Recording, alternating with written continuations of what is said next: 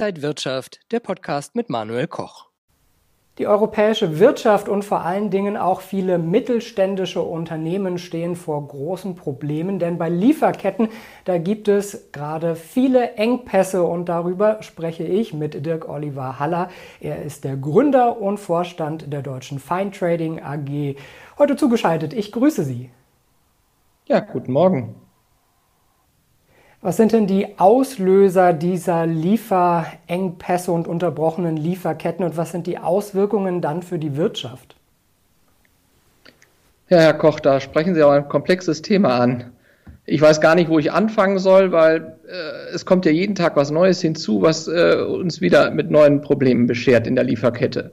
Also es fängt ja damit an, dass wir in China den ersten Lockdown hatten, dass da bestimmte Produkte nicht mehr produziert worden sind. Das ging dann dazu über, dass gewisse Unternehmen Angst vor der Pandemie und den wirtschaftlichen Auswirkungen hatten, dass sie einfach die Produktion gedrosselt haben. Das ging rüber zu den typischen Themen wie äh, Kurzarbeit über den Suezkanal, der eine Havarie hatte und, und, und. Da sind ja viele Themen. Äh, die Pandemie ist nur ein Punkt, der da mitspielt, aber es sind halt viele Themen, die jetzt miteinander zusammengekommen sind. Ne?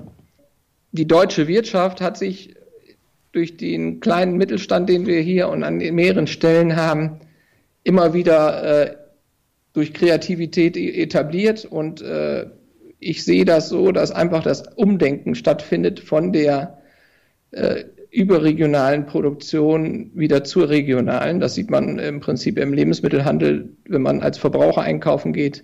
Und so dieses Umdenken findet auch in Europa oder in Deutschland statt, dass man auch schaut, dass man sich regional aufstellt seine Lieferanten wieder regional sucht und auch, dass man äh, Lagerbestände wieder aufbaut, dass man einfach jederzeit eine bestimmte Verfügbarkeit an Rohstoffen hat. Und zeigen diese aktuellen Lieferengpässe dann nicht auch, dass viele Unternehmen sich eben von Zulieferern und Ländern im, im Ausland sehr abhängig gemacht haben? Muss man da vielleicht auch nochmal wieder umdenken? Passt das gerade zu dem, was Sie auch gesagt haben? Ja, das passt. Das passt wirklich. Also äh, wie, wie schon erwähnt, also Zulieferabhängigkeit will ich nicht mal sagen. Äh, es ist eher diese, die Auswirkungen, also eine Partnerschaft zwischen Unternehmern ist ja in der Regel sehr stabil und sehr vertrauensvoll. Wenn man äh, sich auf den anderen verlässt, ob der jetzt in China äh, seine Produktion hat oder in Deutschland oder in Österreich, das sehe ich grundsätzlich nicht als Abhängigkeit, das, weil ein Unternehmer äh, in der Regel partnerschaftlich arbeitet äh, aber ich sehe einfach die Umweltauswirkungen. Ne? Die Pandemie, diese enorm gewachsenen Containerschiffe zum Beispiel, die nicht mehr in, in ich sag mal, in Hongkong ablegen und äh, in Hamburg wieder anlegen und löschen werden, sondern dann vielleicht fünf, sechs, sieben Häfen anfahren oder an, äh, ansteuern und äh, da ist einfach auch wieder ein Risiko, dass wieder mal nicht gelöscht werden kann und das oder eine Havarie im Suezkanal stattfindet. Ne? Durch fehlende Lieferungen entstehen ja dann für viele Firmen einfach auch mehr Kosten, wenn Produkte äh, nicht kommen zum Beispiel. Wie kann man mit diesen ungeplanten Kosten dann umgehen und äh, ja, sie vielleicht sogar vermeiden? Ja, vermeiden ist im Moment schwierig. Also wir sind einfach jetzt in der Situation, dass man jetzt reagieren muss und nicht, äh, man kann nicht im Vorfeld steuern mehr. man hat jetzt die Situation, man kann aber für die Zukunft agieren und kann sagen, äh, ich wiederhole mich ja immer, Lagerbestände aufbauen, Lagerbestände aufbauen. Ne? Also eine Sicherheit schaffen und regional sich orientieren. Also von der globalen Just-in-Time-Situation herab wieder zur geordneten Struktur. Aber braucht man nicht dafür auch äh, viel Liquidität, wenn man eben die Lagerbestände aufstocken muss, wenn man Rohstoffe vielleicht teurer einkaufen muss? Dafür muss man ja als Unternehmen auch erstmal das Geld auf der Seite haben, um äh, vorzusorgen. Zur Liquidität. Also Liquidität ist äh, meiner Meinung das Wichtigste, was ein Unternehmen sich vorhalten muss. Das heißt also, wer keine Liquidität hat, kann nicht einkaufen und der kann im Prinzip dann auch nicht äh, äh, vernünftig unternehmerisch tätig werden.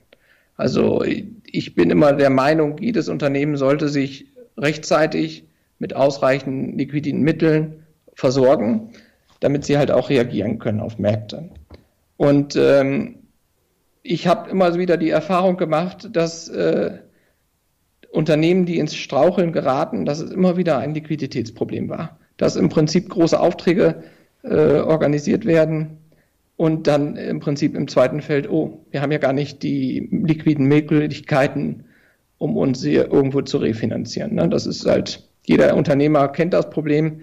Erst rennt man hinter dem Auftrag her, dann hat man den großen Auftrag und dann denkt man sich, oh Gott, oh Gott, oh Gott, wie soll ich denn nur die Rohstoffe bezahlen oder wie soll ich die Produkte kaufen, damit ich sie wieder demjenigen liefern kann. Und äh, das war ja auch ursprünglich die Idee von unserem Geschäft, dass wir einfach durch unsere Einkaufsfinanzierung den Leuten helfen. Also unabhängig von Banken, dass man einfach sagt, was machst du als Unternehmer, was willst du, wo willst du hin? Und äh, ich sage immer, wenn ich das verstanden habe, was die Unternehmen wollen und ich das mit nachvollziehen kann, dass das wirtschaftliche äh, positive Folgen hat, dann sind wir dabei. Und das sehe ich, äh, das sage ich jedem Unternehmer immer wieder, seht zu, dass ihr genügend Liquidität habt, damit ihr euer Geschäft durchführen könnt ne? und nicht immer nur auf Kante genäht.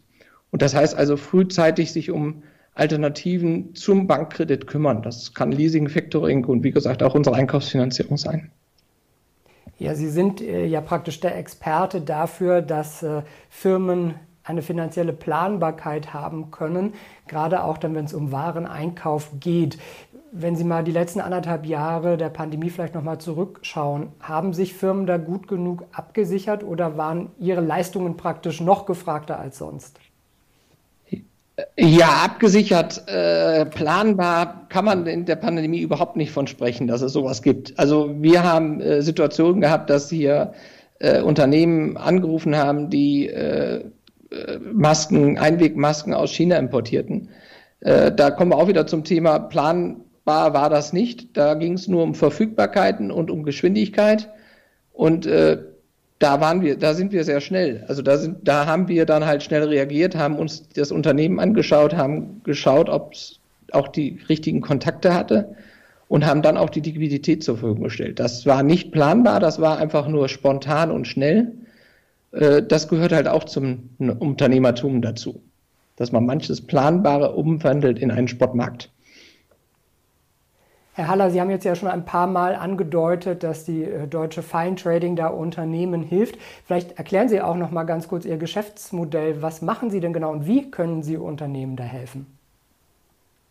Ja, das ist eigentlich ziemlich simpel. Wir, äh, wir schalten uns einfach als Zwischenhändler äh, zwischen den äh, Lieferanten und den Käufer. Der Käufer äh, hat ja im Prinzip einen Bedarf und möchte im Prinzip Ware kaufen und hat äh, zu diesem Zeitpunkt halt nicht diese nicht die ausreichende Liquidität oder beziehungsweise möchte sie äh, nicht dafür bereitstellen, um diese Einkäufe zu tätigen. Der Lieferant will in der Regel immer seine Ware möglichst schnell bezahlt haben und äh, verlangt natürlich möglichst schnelle Zahlung. Und da positionieren wir uns dazwischen und sagen, auf der einen Seite, lieber Lieferabnehmer, wir gewähren dir ein Zahlungsziel, wie Lieferantenkredit, wie, wie es äh, hier und da so, so oder so üblich ist. Und auf der Lieferantenseite geben wir dem Lieferanten die Möglichkeit, äh, die Ware sofort umgehend nach Lieferung zu bezahlen. Und äh, das ist einfach eine Win-Win-Situation für beide Seiten. Also der Lieferant bekommt sein Geld umgehend und der, äh, der Abnehmer kann im Prinzip längeres Zahlungsziel in Anspruch nehmen und kann im Prinzip dadurch seine Liquidität schonen. Und äh, wie Sie es kennen oder wenn Sie selber Lieferant sind, werden Sie es kennen, dass Sie äh, immer froh sind, dass Sie jemanden haben, der umgehend bezahlt und Ihnen im Prinzip schnellstmöglich Ihre Rechnungen in Form von Liquidität zur Verfügung stellt. Das ist die DFT. Das ist ganz simpel. Im Prinzip, wir sind für eine virtuelle Sekunde Inhaber der Ware kaufen die und verkaufen die. Und das ist die Fine-Trading-Lösung. Und am Ende bekommen Sie dann äh, Zinsen auf das Geld, was Sie verliehen haben, praktisch als Kredit? Ja, kann man nicht so sagen. Wir berechnen keine Zinsen, wir berechnen eine Handelsmarge. Also wie ein Handelsunternehmen auch, äh, definieren wir ein, eine Handelsmarge vor und die orientiert sich natürlich an der Laufzeit und kann im Prinzip auch mit Zinsen verglichen werden. Aber wir sind ja ein bankenunabhängiges und nicht BaFin reguliertes Unternehmen. Deswegen kaufen wir die Ware, schlagen eine bestimmte Summe auf, die wir mit dem Abnehmer, also mit dem, dem Kunden vereinbart haben und berechnen Sie diesen Kunden mit dem Zahlungsziel weiter. Wie wird sich denn in Zukunft vielleicht so ein Finanzierungsmix verändern und welche Bedeutung messen Sie Instrumenten wie Fine Trading äh, zu? Ja, in den letzten Jahren äh, hat es hat sich ja schon in die Richtung orientiert, dass Unternehmer nicht nur äh, die typische Bankfinanzierung äh, sich organisieren, sondern auch hier und da Leasing, Factoring, ähm, Sale-in, äh, Buyback und andere Varianten wählen. Und genauso wie diese Varianten oder wie Leasing früher sehr verrufen war und heute ein wirklich fest etabliertes Instrument ist, äh, wird es im Fine-Trading sich, das wird sich in den nächsten Jahren auch noch stabilisieren. Im Moment ist es noch weitgehend unbekannt, aber jedes Unternehmen sollte einen gut, guten Finanzierungsmix haben. Das heißt also nicht, nicht nur hundertprozentig auf eine Bank verlassen, sondern auch über Eigenkapital verfügen, was sehr viele deutsche Unternehmen, worüber, worüber sehr viele Unternehmen in Deutschland verfügen, sowie halt auch andere Instrumente, bankenalternative Instrumente wie Leasing, Factoring und Fine-Trading nutzen. Und der Trend war, ist schon in den letzten 10, 15 Jahren da und er wird sich noch weiterhin verstärken. Herr Haller, lassen Sie uns noch mal einen kleinen Blick in die Zukunft werfen. Glauben Sie, dass es weiterhin Lieferengpässe und Schwierigkeiten bei den Lieferketten geben wird? Und welche Folgen sehen Sie da vielleicht noch auf die europäische Wirtschaft zukommen? Ja, das ist schwierig vorherzusagen. Also mir macht, äh, machen die aktuellen äh, Medienberichte bezüglich der Delta-Variante doch sehr starke Sorgen. Und äh, da, da, ich will mich nicht wiederholen, aber ich sehe da so, wir müssen uns einfach regional orientieren, Lagerbestände aufbauen und im Prinzip die Verfügbarkeit sichern. Das ist einfach das, was ich sehe. Und ob das Folgen und wie die Folgen aussehen werden, wir, wir können es nicht sagen. Das, man sieht es an der Börse, da geht es auch auf und ab. Und äh, ich persönlich hätte auch nicht mit den Entwicklungen so gerechnet, äh, dass sich das so alles im Moment so entwickelt. Und ja, wie gesagt, das, das, wenn ich ehrlich bin, weiß ich auch noch nicht, was jetzt genau passiert in den nächsten Monaten. Und ja, die Glaskugel haben wir da leider auch nicht, aber ist ja vielleicht auch manchmal ganz gut, wenn man nicht immer alle Details weiß. So ist es, genau. Manchmal ist das ganz gut so, ja. Und äh, ja, Danke Ihnen, Dirk Oliver Haller, der Gründer und Vorstand der DFT, der Deutschen Fine Trading AG, heute zugeschaltet. Danke Ihnen für diese Einblicke und es war ein äh, spannendes Thema. Lieferketten, Lieferengpässe sind so äh, wichtig auch und äh, vielleicht manchmal auch nicht ganz so im Bewusstsein aller, was äh, diese Dinge auch bewirken mit unserer Wirtschaft und mit den alltäglichen Dingen, die wir so brauchen. Danke Ihnen für die Einblicke, Herr Haller. Ja, ich danke Ihnen auch.